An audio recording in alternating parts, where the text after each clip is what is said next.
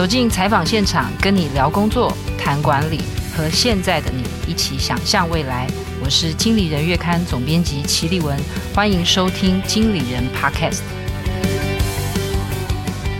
听众朋友好，欢迎来到经理人 Podcast 的总编会客室，我是经理人的总编辑齐立文。今天我们邀请到节目中的来宾哦，他的学经历显赫，多才多艺。多工又多产哦，还拥有一副让人一听就入迷的好声音哦，也让我今天主持起来哦格外的紧张哦。那我们先请今天的来宾，他同时也是心理学教育平台宣言文创的创办人刘轩老师，跟我们听众朋友打声招呼。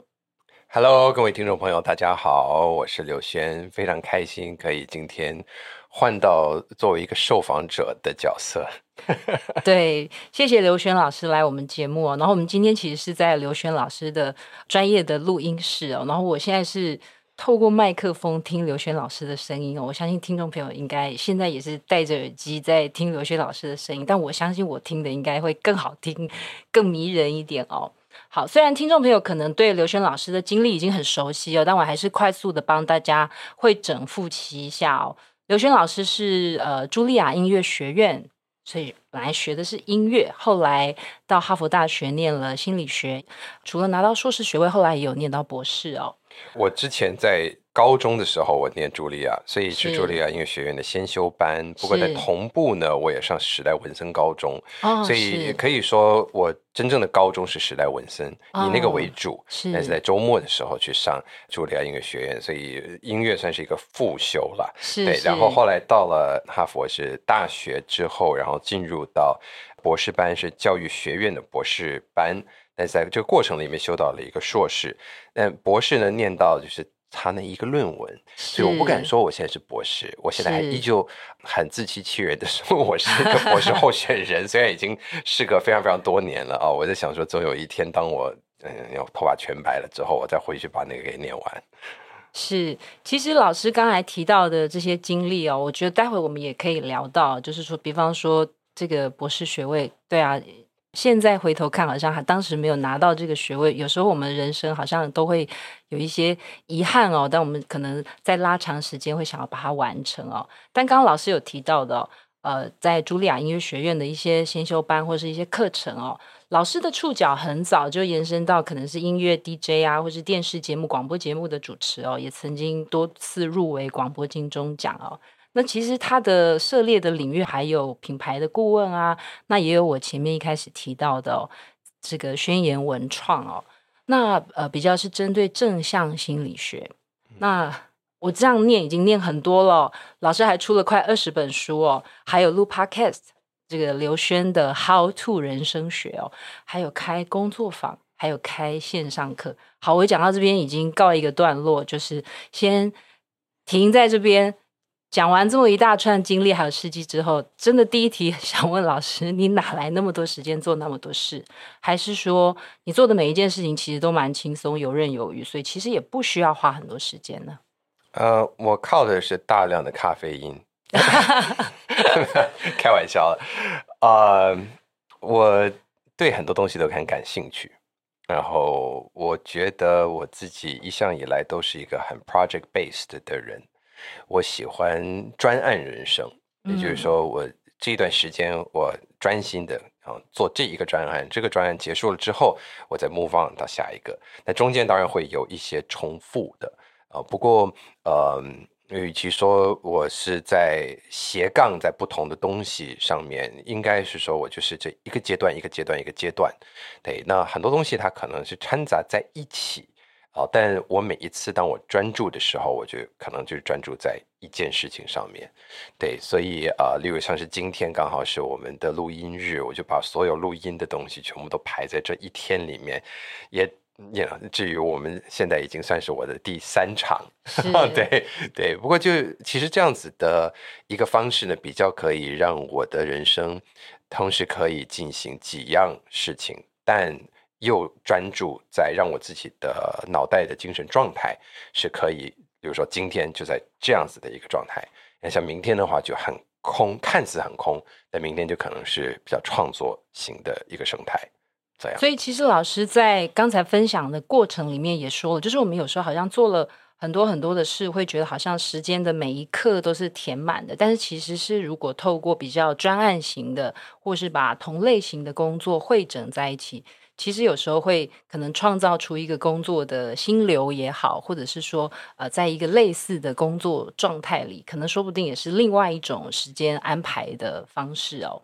那但是我想要再问老师，就是说，呃，因为我刚刚前面有提到老师有开线上课哦，那这个线上课的课名叫“直球对决你的工作焦虑”，嗯，然后里面有一个单元就在谈时间焦虑哦，嗯，然后我也在老师在。上周出版的一本书，我叫《超男进化论》。这个“超男”不是超级困难哦，是超级男子、超级男性哦。在这本书里面，其实我有看到老师的一个状态，一段自述的文字，就是说曾经在某一段呃生命的经历里面，就是有什么工作来就接。然后，所以那个叫接，什么都接。嗯哼。那我特别看到，因为可能我自己是做杂志业的哦，所以老师里面有提到说，曾经也当过时尚杂志的总编辑。我以下稍微快速的念一下老师在里面提到的哦。每一天的行事里塞满无止境的应酬，时不时就必须出席某个品牌的记者会，或者是下班被公司高层邀请去跟陌生的客户吃松露大餐，有许多收不完的公关礼品宴会招待。但是呢，在这些里面都没有我所期待的议题设定，还有文稿编审等，可能是自己比较喜欢的工作。嗯哼。那我觉得可能听到这段，很多人也会想说，其实过去我们对于所谓的时间管理，好像是塞满很多事，也有很多人会觉得说，哦，我很忙，好像代表我是一个成功人士，一个高效人士哦。所以我在想说，是不是老师也可以谈谈自己曾经有过这样的经历，好像随时都在做很多很多的事情，很忙。但是好像一天到头来会觉得，哎，这样的意义是什么？那会不会跟老师在线上课提到的谈这个时间焦虑也有一点关系呢？是的，我觉得它绝对有关系。呃，我们可能时常，我不知道各位听众朋友会不会曾经像我一样啊，呃，有一段时间，我觉得我忙了一整天下来，然后真的说不出来我究竟做了什么，好像一整天都在瞎忙。那瞎忙是 multitasking。嗯，通常当我再回头去检视的时候，我可能同一个时间也在那边处理，然后讯息啊、电话啊，有什么东西过来，然后又这边有一个会议，然后突然又进来一个插播，这些会让我们觉得非常的忙碌。甚至呃，当我在那种状态之下的时候，我还会告诉自己，哦，同一个时间我在电脑里面有那么多个视窗，然后在我的这个桌上有一个。大的荧幕，然后就接上我的笔电，旁边还有个 iPad，right，所有都可以做这个桌面延伸的时候，我可以有非常非常多的小视窗在那边，而每个东西可以跳来跳去，我就觉得这个是非常有效率的人生。但也往往是这样的工作状态，会让我一天下来不但是觉得非常累，而且也觉得好像就是在瞎忙，就一直在转转转转转。就是说，那个忙碌的感觉跟一直不断在啊设法 multitasking，或者在任务转换的这个过程里面，我把这个视为是一种忙碌的体感，而这个体感呢，又误认为是一个好的状态。岂知一天下来，当你真正身体在告诉你的是我。非常的脑残，我非常的 burn out，而我还是非常的焦虑，觉得我好像有什么很重要的事情没有做到。哦，对了，我的家人。哦，对了，我我我们今天没有去健身房，我今天完全没有运动。我今天甚至连吃饭，我的好好的那种休息的时间其实都没有。那呃，一天到最后精疲力尽的躺在床上的时候，会说：“哦，终于我有一点时间可以给我自己了。”拿出手机来，报复性的来滑 IG、FB，报复性的追剧，因为那终于有一点点时间让我自己可以支配，但又不甘心去睡觉。是，我觉得因为好像没有做到自己想做的事。对，就是好像没有怎么样犒赏自己一样。是，虽然明明知道犒赏自己的方式会让自己第二天醒过来的时候。会睡得不够好，嗯，口干舌燥，然后脾气会不是很好，嗯，不是用一个非常好的状态再继续隔一天的生活，而且隔一天生活里面又是面对那么多的视窗，所以我要用大量咖啡因。right? 所以这当然就就不是一个很好的可永续的一个工作状态。我们说一个好的时间管理，应该说你在维持高效率的同时，你知道你的身体跟你的心情是可以一直维持这个状态的。Right，所以 sustainable，我们现在常常讲嘛，就是 ESG 啊这些东西，对，就就是要 sustainable。所以我们要如何建造一个 sustainable 的的 lifestyle？我说 lifestyle 的话，就这个生活框架里面包括到你的工作，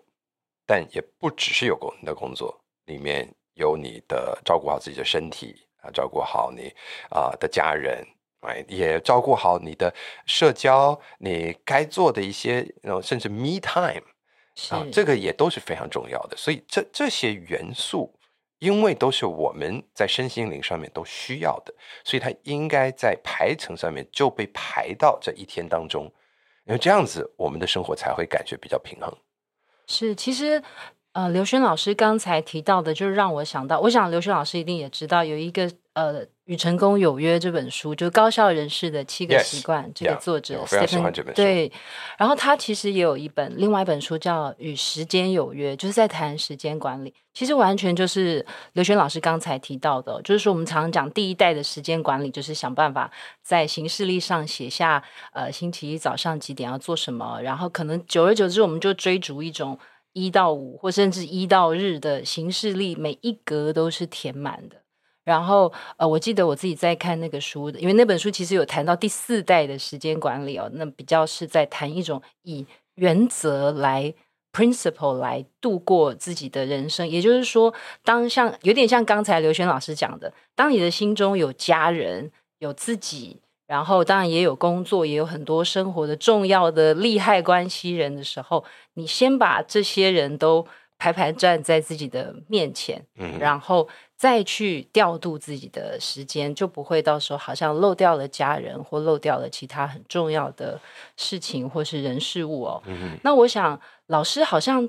我们现在讲起来，老师好像已经找到了一个比较 sustainable 的方式。但是我其实，在超难进化论文有看到，老师好像也有一段时间，就是我看到，其实我印象蛮深刻，就是您在书里面有提到。呃，您的父亲刘墉，刘轩老师的父亲刘墉也是一个鼎鼎大名的作者哦，也是画家，多才多艺。那你有说到，就是说，其实小时候看着很忙的爸爸，然后爸爸也曾经跟你讲说。真男人工作起来要六亲不认，所以刘轩老师也曾经过过这样的生活，就是说，好像工作起来就是要很忙，然后要很专注，然后大家都不要来吵我，然后也排除了家人在外面。所以我在想说，老师怎么样从那样子的工作的状态，转到您现在所说的一种比较 sustainable 的时间管理的方式？Well. 我想，嗯，从那种工作状态或者那种心态之下的话呢，当然会呃误认为啊、呃，就是把东西塞得到最满的这种，永远都是在跟自己的极限挑战，是一个很好的感觉。呃，但是总是会有撞墙的那一天呐，啊，那所以我当我自己撞墙，当我自己感受到 burn out，当我突然失去了所有的动力，觉得为什么我现在。什么事都不想做，而且那个什么事都不想做，不但只是因为你累了，而是你心累了。你觉得我对这件事情一点感觉都没有了，那是一个很可怕的状态。因为你明明知道这个是有意义的，你也知道，那我算是一个非常幸运的，也就是说这一路上走过来，我做很多的事情，几乎每一个工作都是我有兴趣，而且感觉是有意义的。只不过因为我是以接案人生哈在的为主，就是我是 project based，从一开始就是，所以呃，我会很容易会觉得，当我的 project calendar 是非常满的时候，这个表示业绩好，对，我可以 看到，哎，每个东西每个专案它带来多少的收入，所以可以加总起来，我就觉得哦很有成就。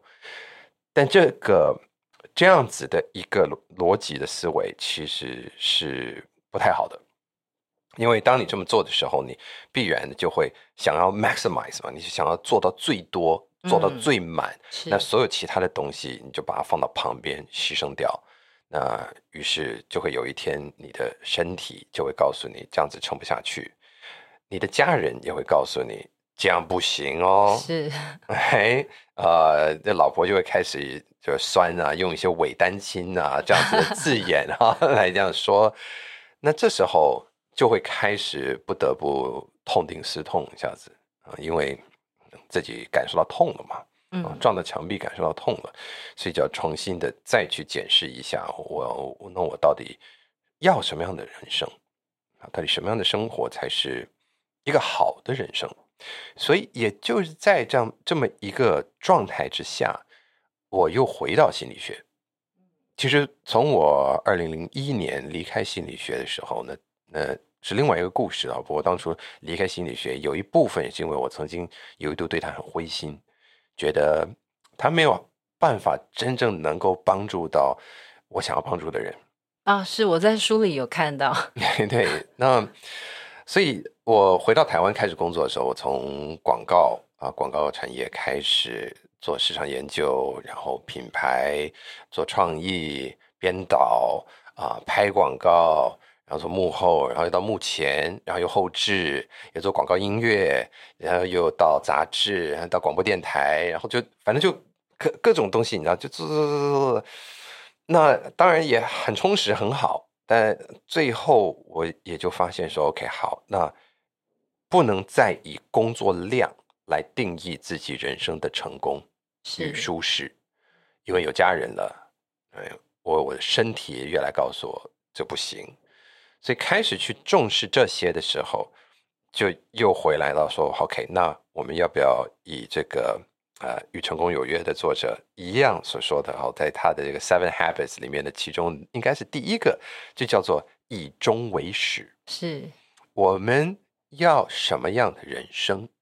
嗯，这一点是很重要的，而且需要尽早的来为自己定义。你定义并不一定要定案。但是你要开始定义，是因为这个定义的过程里面会帮助你开始去用另外一个心态来对待你的人生。What kind of life do I want？就是我我要过一个什么样的日子？也就是很多人其实并没有给自己太多机会去问自己的。有些觉得说我就冲就好，就冲就好呀，不行，终究有一天，嗯，你的人生会告诉你，不是只有往前冲是唯一的方向。是刘轩老师，那我想要请问，就是说，呃，好像是不是会有一个？您刚刚讲说是你你呃很忙碌，或者是忙碌到呃，我一直想到一首歌，好像是忙忙忙，不是张艾嘉还是李宗盛做的？嗯、就是说他这样子，就是我们人会很忙碌、很茫然，或是很盲目的在过每一天。然后，但是我可能会撞到墙，那可能是。呃，可能是上帝在告诉我说：“哦，这是一个关键的时刻，你要重新盘点你的人生。”但是有的时候，我们好像会不自觉在这个状态里。然后我也许没有到撞墙的那一天，但我要怎么样？在我现在可能忙的也还算有成就感，忙的也还算开心，然后也还算赚得到钱，就是这种。那我没有那个撞到墙的时刻，我要怎么提醒我自己说，我应该要好好的省思，我想要过怎么样的日子，还有人生。我认为这几年的疫情有给大家一个很大的转变机会。嗯，我们的生活啊、呃，当然在台湾，相较于在海外很多其他地方，已经是比较自由的了。我们没有说是要一定要在自己家里面。在很多很多地方我知道的，但是这种 lockdown 一旦出现的时候，真的是在自己家里面就蹲了个一种半年、一年，甚至都有啊。我觉得你这样子的状态之下，你心里面不出问题才怪。那 所以有人曾经说，这个 COVID 呢，似乎就是我们的那种这个地球母亲哈，就把我们的这些不乖的小孩全部都送回我们自己的房间，叫我们面壁思过。对。那我们在面壁思过的时候，我们是否真的要好好的来思考？那很多年轻人如果说说，哎呀，我往外冲啊，哦，碰碰到这件事情了，嗨，那在这时候，当你的世界又变得很小，就 physically，就是你实际居住的环境变得很小的时候，你又不能够那么自由的出外，这时候你会去寻找什么样的方法来调节自己的生活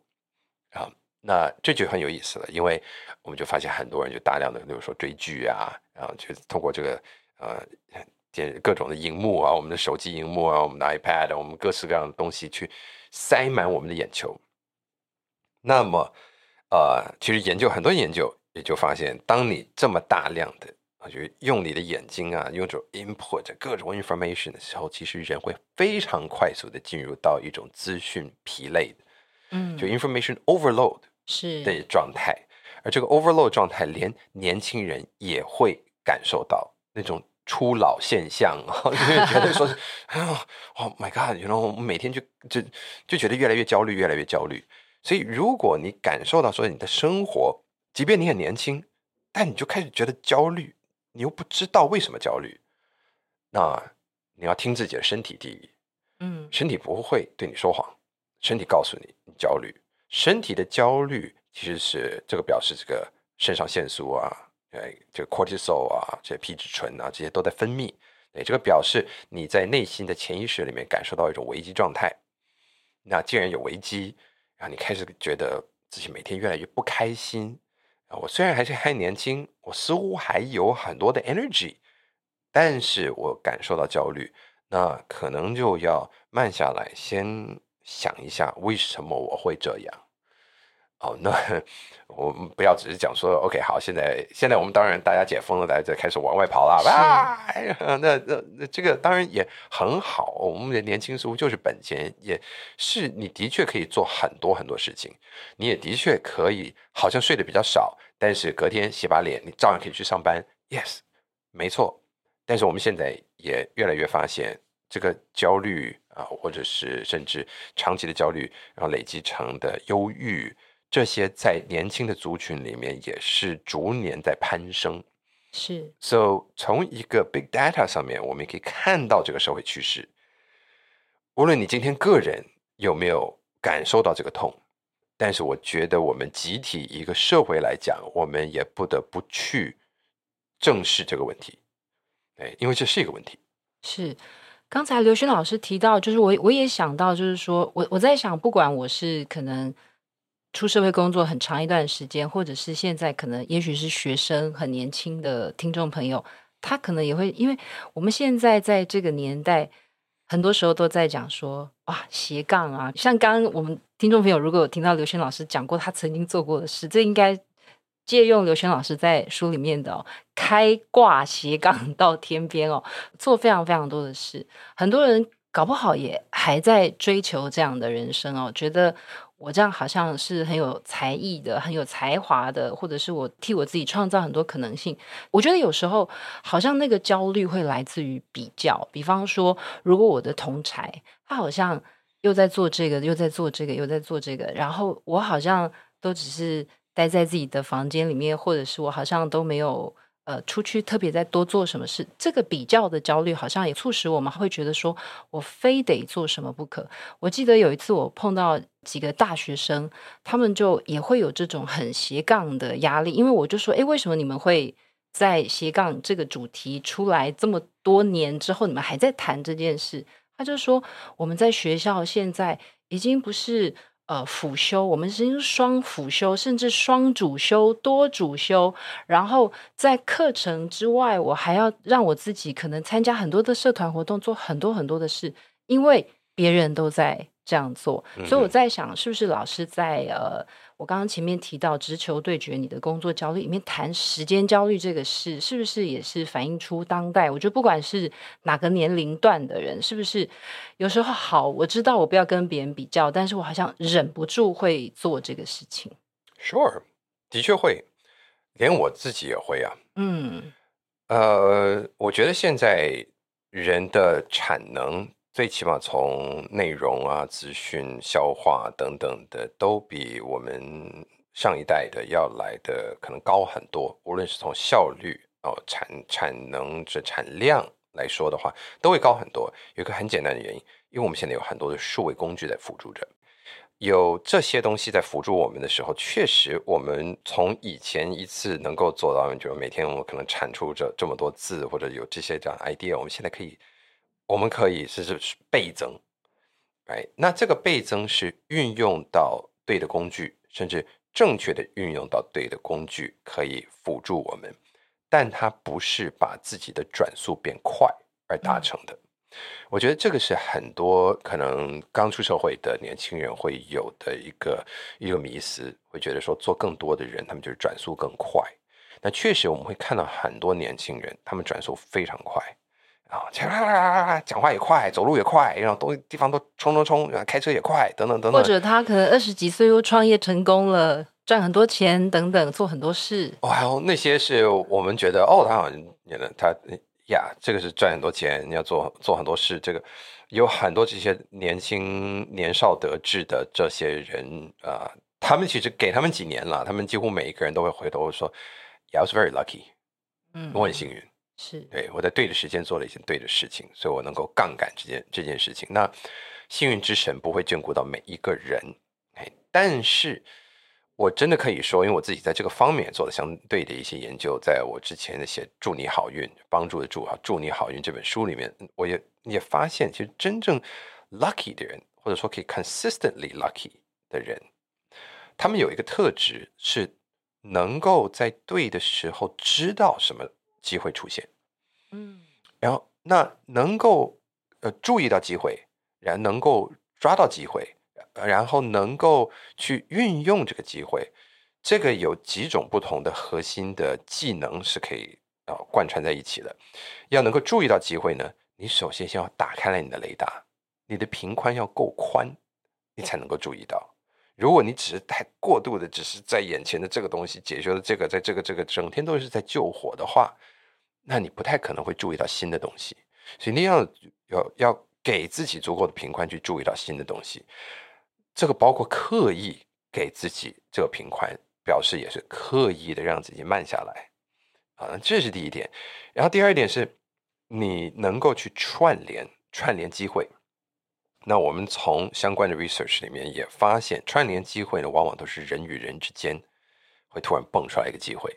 那这表示你需要社交的时间，你需要社交的机会，嗯，而且这个社交你也不能太过度的有目的。嗯，然后你甚至有的时候就广结善缘，因为只有广结善缘，你透过这弱连接里面才会有更不一样的、意想不到的机会会进来。因为你在这个 close circle，就是在你比较这个直接、平常会接触的这一群人里面，坦白说，这个资讯的交换可能很快就饱和。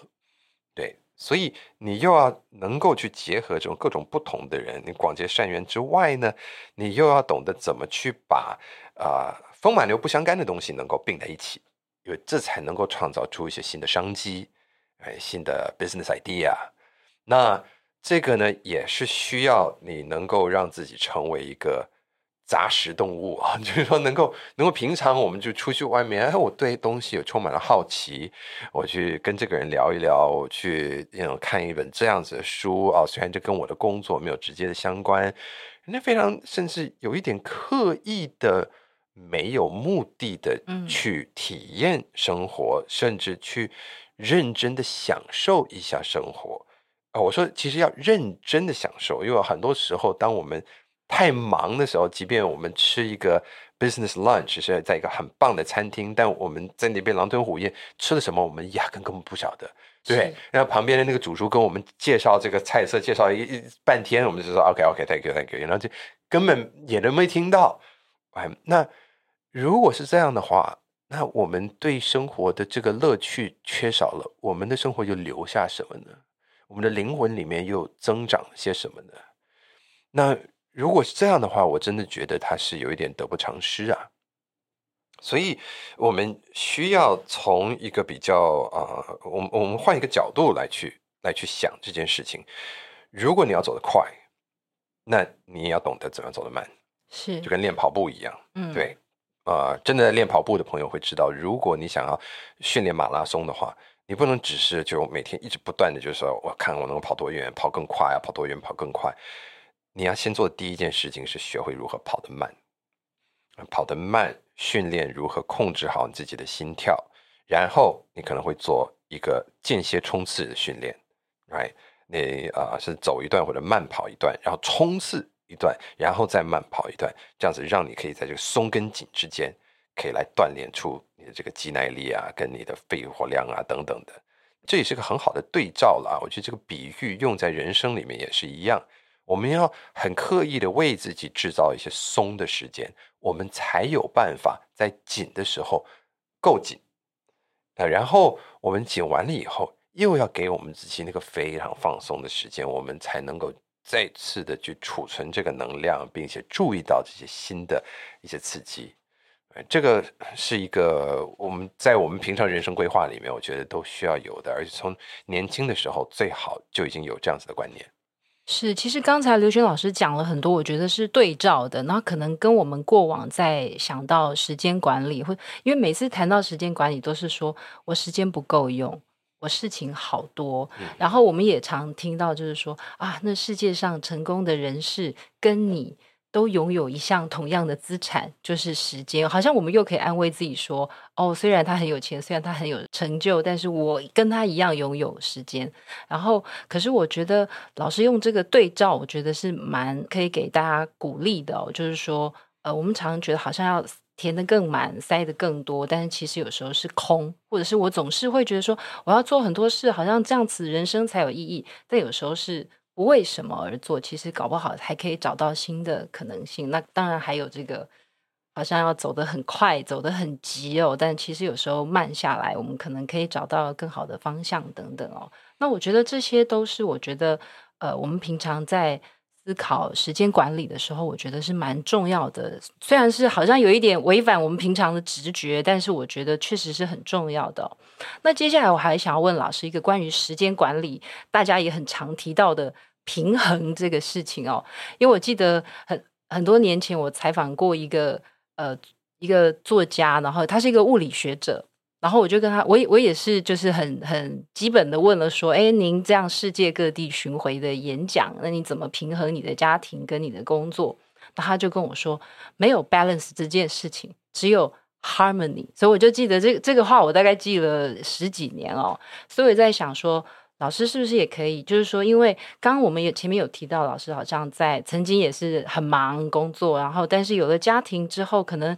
也需要一段时间慢慢去找出自己的工作、家庭，然后所有重要的人的一起这种生活的节奏，然后再来就是在职场上也越来越多人会在意说，特别是关于呃，可能九零后的世代，他们会觉得说，哎，我不要去找一份好像会让我没有生活的工作。或者是我也蛮常听到一些蛮残酷的话，就是说我看到我的组织的那个主管长那个样子，他忙到没有人生，我 我就不想待这个公司，我也不想要变成这样的人，然后可能也会变成是可能是呃世代之间好像有价值观的差异哦。那我想说，老师是不是可以跟我们谈一下，就是时间是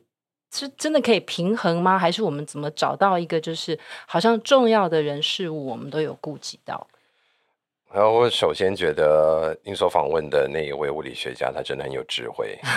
当他说人生是没有平衡，我非常同意这一点。我甚至觉得追求所谓人生平衡，会让很多人失望，嗯，会一直处在一个失望的状态，因为人生一直不断的是在平衡中，嗯，所以如果你觉得说平衡是一个终究。就是东西到可以静如止水般的，好像可以一直就 maintain 在那里，好像你把这个这个东西，它你把它架好了以后，它就一直就好好的在那儿。那对不起，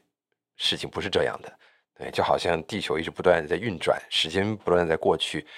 变就是宇宙绝对不变的一个定律。哎，所以没有所谓的平衡。但是我如果我们去看说一个。呃，一个一个脚踏车的轮子好了，啊，那么窄窄的一个轮子，你要让它能够维持在这样水平，那这样直立着，它很快就会倒下来。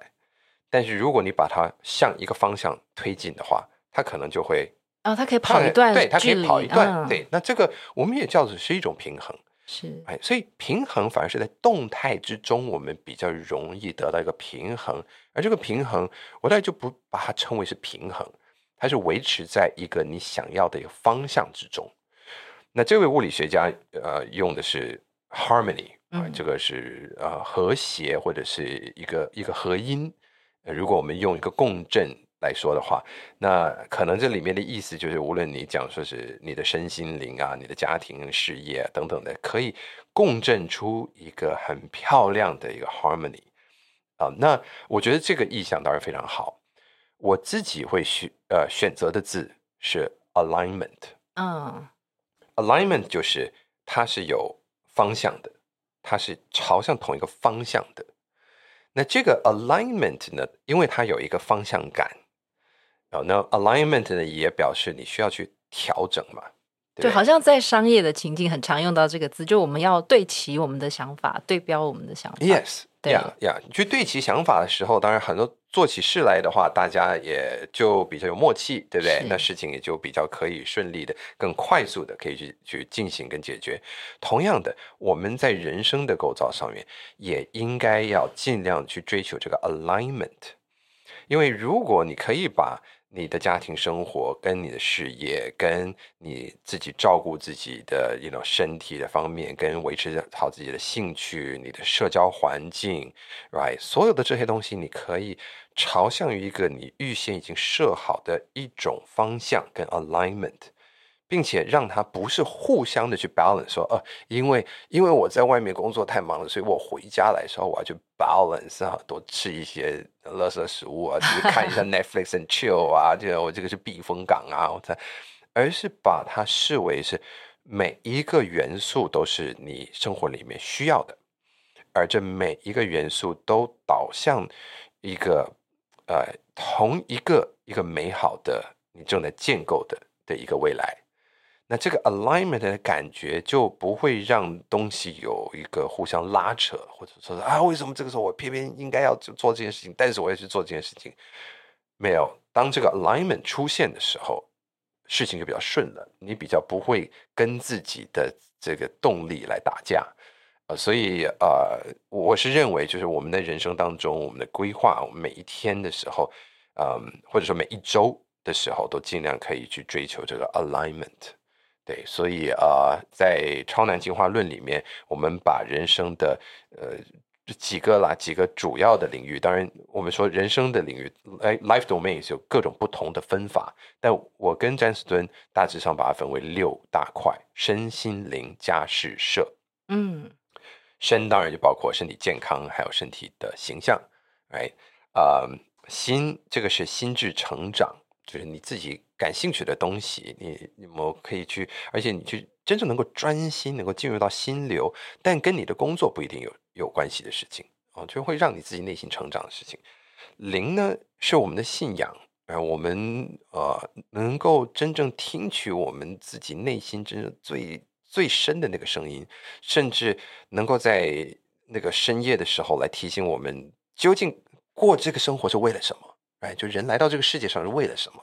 哎，因为其实你年纪越大，这个声音会越越越会出来，来提醒你说：“哎哎哎，you know，listen to me。”嗯，对，这个这个这一点其实是非常重要的。嗯，然后当然还有家家庭、家人、原生家庭、我们自主的家庭，还有事业。这个事业 goes without saying，right？嗯，这个是很多人其实最大宗的时间都会投资在这事业上面。哎，还有我们社就是社交。还有啊、社会责任，我们对社会，就是对于我们家人以外，我们对于外面的世界，其他的人的连接又是如何？哎，所以这个身心灵家事社，我们个别都应该要去照顾，并且去检视，也要去问我们自己：我在这个方面，我要的是什么？啊，什么能够带给我这个 fulfillment，让我觉得。这是一个好的人生，I'm on the right track, right? We have alignment，所以这是一个你可以透过呃非常理性的的一种检视，然后再加上当然一些自己问自己的一个比较感性的一个过程，而去逐渐的透过生活的体验、生活的成功与失败，所逐渐告诉你的。而这个累积出来的，也就是你越来越能够在生活里面得到一种 alignment 的时候，你就会让别人看到的是一个更从容的你，那更快乐的、更自在的你。而这不就是我们其实最终在人生里面都在追求的吗？是，我想应该不会有人希望，就是一天到头来，或是一生下来，一生走过，会说，哎，这个人给人的形象是很忙碌的一生哦，应该是这个人是做着很从容的自己哦。那我觉得这个其实就跟我们怎么拿捏这个时间，经营自己的人生有很大的关系哦。那我老师刚刚有提到，在《超难进化论》提到的这个呃身心灵家施设这个六个面向哦，我其实，在看这本书的时候，我除了看到很多。刘轩老师很就是很坦白的自称自己很多不同的经历哦，我我其实看了会觉得其实是蛮蛮诚实的，在分享自己很多可能跟自己的对话，还有很很多省思或后悔的事，然后我们怎么去做改进。所以里面在这个书，我一直很好奇，一直有这个人生教练这个词，是不是老师可以跟我们分享一下？就是。我是不是可以透过一个什么样的方法，或是它是一个 coach 吗？还是说它是一个工作坊，或是一个课程，是我可以改变我自己的想法，或是我怎么样经营自己的人生？嗯，一个教练应该要发挥几种功能。呃，第一，他可以观察，他可以客观的观察，但他同时又因为知道跟认识你，认识你的特性，所以可以把这个。纳入到他对你的观察之中，而且也知道你的目标，甚至可以协助你来定出这个目标。所以，我们说一个一个 life coach，他跟一个咨商心理师，呃，在功能性上面非常不一样的，就是咨商心理师是帮助你来处理你的情绪。如果你有不好的情绪，你过去跟这个咨商心理师说啊，然后他透过有技巧的问题来让你不断的。反问自己，反问自己，能够去突破一些你本来可能抗拒的点，然后面对到这些情绪背后可能你隐藏许久的这些原因，把这些东西连接起来之后，而获得一种解脱。但是，呃，人生教练在做的事情，则是比较具体的啊、我们说好，我们坐下来，我们先来定义你想要什么样的人生。其实光是这一个问题，可能就让很多学生就会卡很久。灵魂拷问，对，对，对，就卡很久。说，我我我现在根本不晓得未来是怎么样，我也不不知道。不行，我们先开始来面对。那我们开始来面对，那可以开始在撰写跟去 clarify 的这个过程里面，你已经开始去比较具体去形塑你的这个 dream。然后我们再来看，好，你现在的生活是否是与这件事情是 aligned。然后你在每一次在追寻这个的时候，你是不是有刻意的让一些你本来就该做、你应该做基础的建设，你反而是把这个东西放到旁边去，你在做那些紧急但不重要的事情。是。那如果是这样的话，这个旁边的 coach 就会看到，然后就可能用很善意的或者很有技巧的方式来提醒你说：“哎，你你有没有发现，就是你有在这么做？”啊，那么我们要不要做这样子的一个调整或者这样子的修改？所以，一个好的教练会懂得对于他的运动选手哈，如果我们把它当做这个通常的教练的话，等我们想到是运动选手，会知道什么时候是在看这个运动选手，他有在代偿，有在做不对的一个动作，然后能够去矫正这个动作。什么时候会告诉这个选手说，我觉得你应该要慢下来。我觉得你最近有一点太累了哦。你今天不要去拼这个 PB，今天不适合你去拼 PB。嗯。然后你今天你就是要要 relax，right？你要有 recovery，right？所以刻意的去设计出这个菜单里面还有我们 recovery day，就是这个让自己有个缓冲。然后什么时候会说，哎，我觉得你已经休息够了，你现在应该要冲一下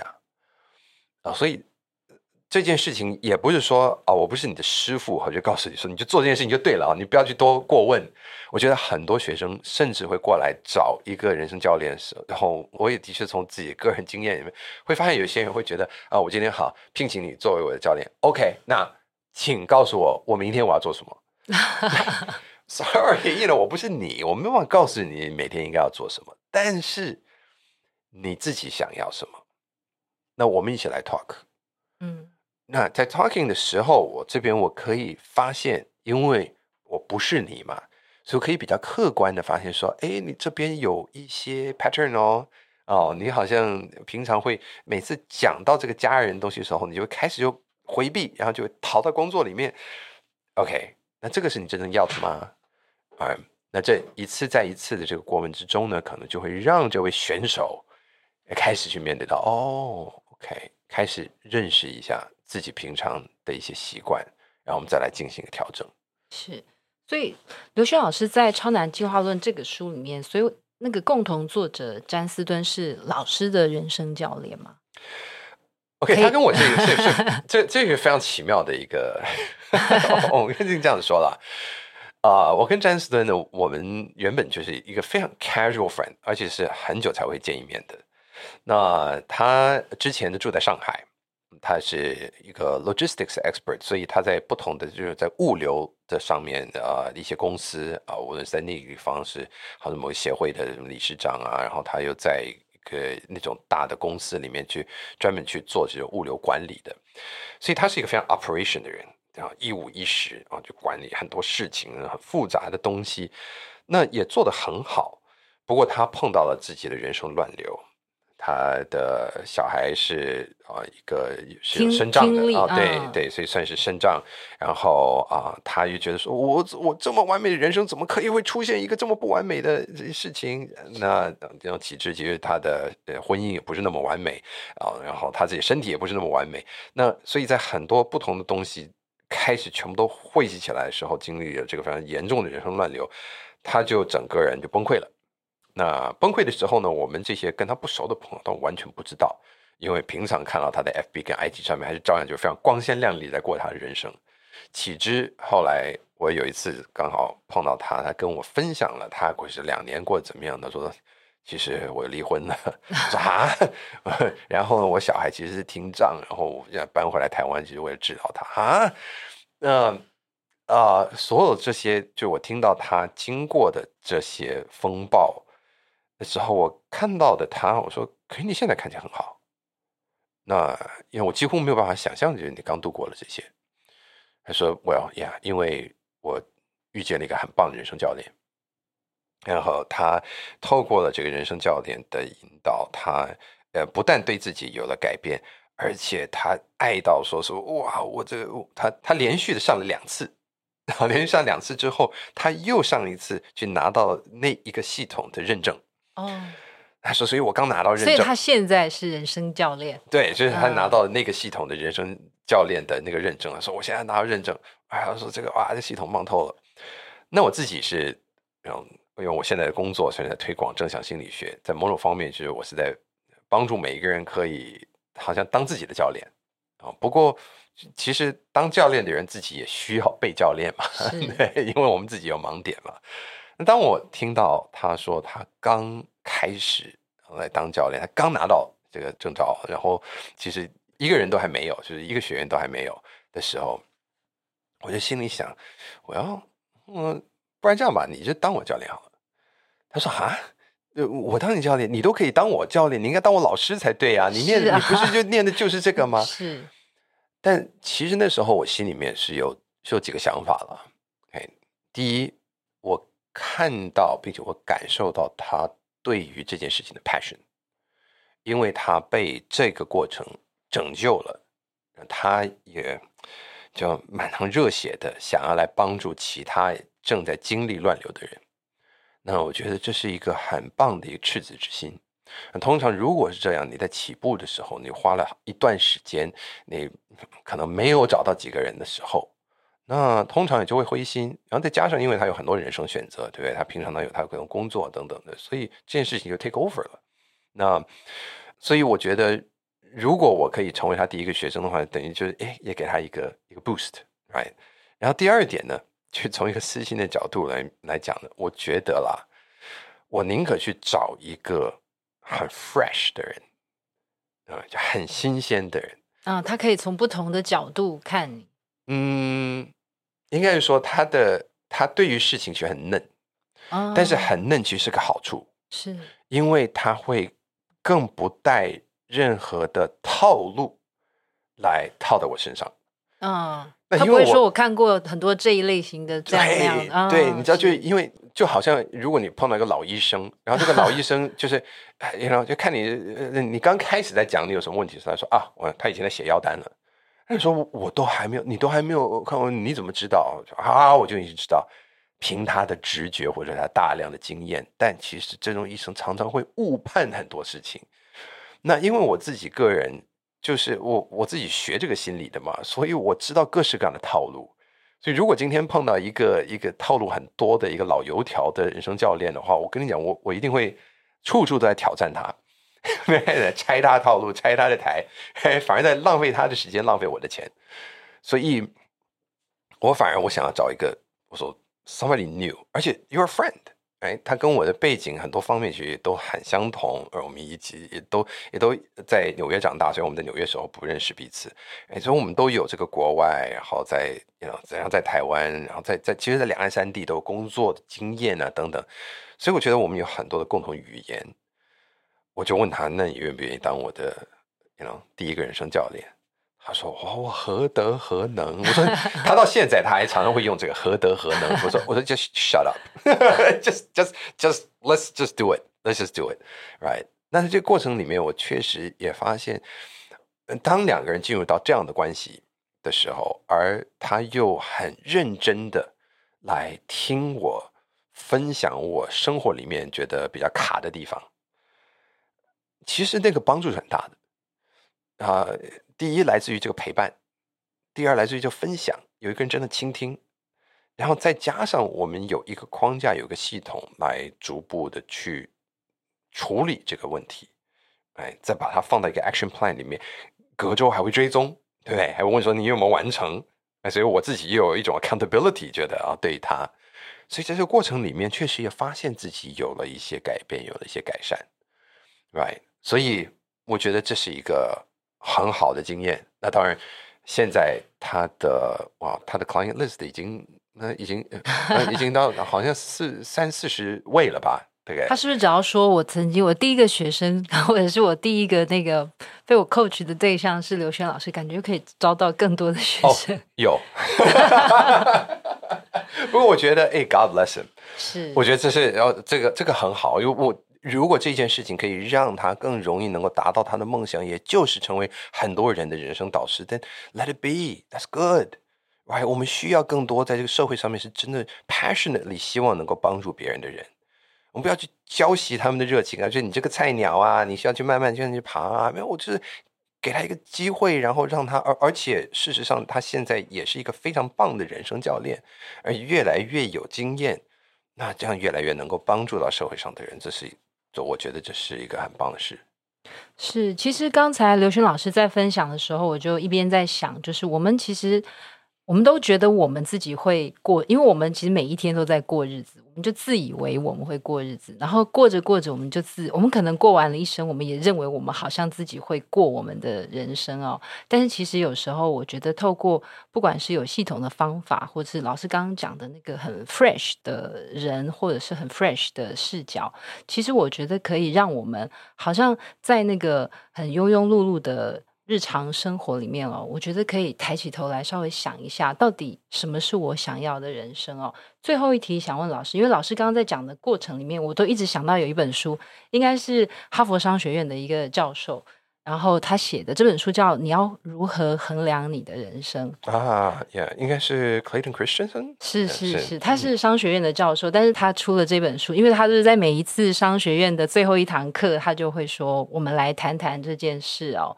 那我觉得他在书里面也谈到很多，就是呃，他说他自己也是哈佛商学院毕业，然后有很多的同学很快的可能就登上了《华尔街日报》，然后在可能在华尔街是金童，在财新五百大企业当 CEO。但是呢，某一次的同学会，他发现可能有些人失婚了，有些人生活很不得志，甚至还有那个最有名的安龙的呃 CEO，后来可能不但诈骗案，然后后来可能还自杀等等，他就一直在想，这些人曾经这么的聪明，这么的有成就，但是他们的人生最后却如此的不顺利哦。所以我在想，就是说，我们常在我们今天谈的很多时间管理，有时候我们会落入，就是说，哎，这一天怎么好好的管理？或者是说我要塞进去很多的事，要很多工哦。但是我觉得，如果把这个时间轴的刻度稍微再拉长一点，我觉得我们应该要更应该想的是我的生涯怎么计划，然后我对于像刚刚刘轩老师一直讲的，就是。你对于人生到底有什么打算呢？或者是这样子，我们再回过头来看时间管理，我觉得会更有意义哦。所以我在想说，我们对于成功的定义，我们应该要怎么想？老师现在的年纪跟经历来想，或者是回到您在可能二十岁、三十岁，其实也是很多人认认为的成功。那我们应该要怎么去界定？就是说，成功的定义是什么？把这个定义厘清清楚，再来决定我要怎么过我的一生，再来决定我要怎么过我的每一天。嗯，这是个好问题，因为我们要怎么定义成功？我们也要拆解“成功”这个词。那成功，我认为它隐约的会让人觉得你要。功啊，就是 work，对不对？你要去 do the work，然后终究你会有个东西会成，可能就是所谓的成就。但我认为“成功”这个字，它隐约所含的一个是一种，好像是一个终点站。你透过了这个 work，让你达到了这个成。但我现在对于成功的认定不是这样。我觉得任何一个时候，人都可以达到成功。如果你能够与自己和平的相处，你能够与自己和解，而且你能够在你生活的每一个面相，在身心灵加施舍的面相上面，没有任何一个在空转，没有个任何的浪费，而在你做的每一件事情上面，你都在这个 alignment 之中，所以你的功，你每一天，因为你每天都在。用功嘛，在各种不同的方面的用功，所以在这个功的这个部分上面，就是你觉得你有在抓到地，你每次这个轮子在转的时候，你真的有在抓到地，不是在空转。那我觉得这个感觉，这种踏实的，而且我是朝向一个我知道有意义的人生。我不知道这个尽头会是什么。哦，当然我们都知道尽头会是什么，最后的一个尽头了，我们都知道会是什么。对，但是在这个尽头的那个前一刻。嗯，即便这个前一刻就是明天，我是否能够告诉我自己，I'm at peace？嗯，I'm at peace，不是我现在还在追到我那个银行里面有多少个零之后，然后再来购买这个 peace。大家应该啊已经看过足够多的书，不要不信邪，不要认为有钱才能任性。或者说有钱就是任性，或者说任性就等于快乐。No，我认识很多很有钱、很任性的人，他们一点都不快乐。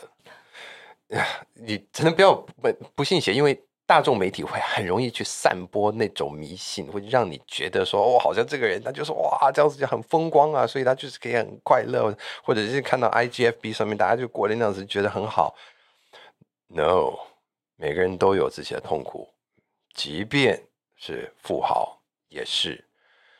我很幸运，我在哈佛这样子的环境里面，我认识了一些真的是在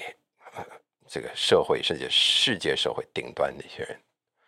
他们照样跟我们一样吃喝拉撒，对，放屁很臭，对，就是一样的七情六欲，所有的这些只是他们，他们可能用的，他们每一次出手的时候，那个钞票多了几张。对，东西多了一些零，哎，可能每次动是动到一些，可能是他们那个国家里面人民的的事情，他们的那个那个筹码好像比较大，但他们玩的是一样的游戏，他们要做的是一样的决定，他们会有的是一样的痛苦，而如果是这样的话，其实我们每一个人都其实差不多一样啊。我们讲是最贫穷、最贫穷，连连。一口饭都都没得来找，那个是另外一种境界。但当我们已经有 enough，那这个时候我们就要追求的是，我们怎么样可以让现在的我变得很好，在此时此刻，我可以变得很 peace，我可以变得因为 peace，所以我的抓地力变得更好，所以我更有效能，所以我做的每一件事情是更有功效，成功。对我来说，这就是成功。是，其实我们每次谈到时间后面，我相信如果大家去 Google 那个时间后面，一定时间管理、时间焦虑、时间不够用哦，就时间后面接的词哦，蛮多时候其实是比较一些负面的情绪的感觉。但是其实刚才刘轩老师讲的是这个很 peace 的状态啊，我自己也觉得这个是一个很很重要的提醒哦。那我们想，呃，今天很谢谢刘轩老师来经理人 Podcast 哦。我想我们本来我本来的出发点是请刘轩老师来谈一些时间管理比较呃另类的或是不一样的面向哦，但是我觉得自己很开心，我相信听众朋友也跟我一样有类似的感觉。我们不是上了一堂时间管理的课而已，我们是上了一堂人生课哦。今天很开心，请到很棒的人生教练刘轩老师。那我们再次谢谢刘轩老师。那我们跟听众朋友说再见。谢谢大家，也祝福大家都能够从容自在。好，听众朋友，如果喜欢经理人 Podcast，欢迎留言给我们，或是到 Apple Podcast 给我们建议或是意见。那如果有职场困扰需要解答，想听精彩人物分享经验，也可以填写当集节目资讯介绍栏里的表单，我们会设法邀请专家或高手来到节目里面。今天的总编会客室就进行到这边，大家拜拜。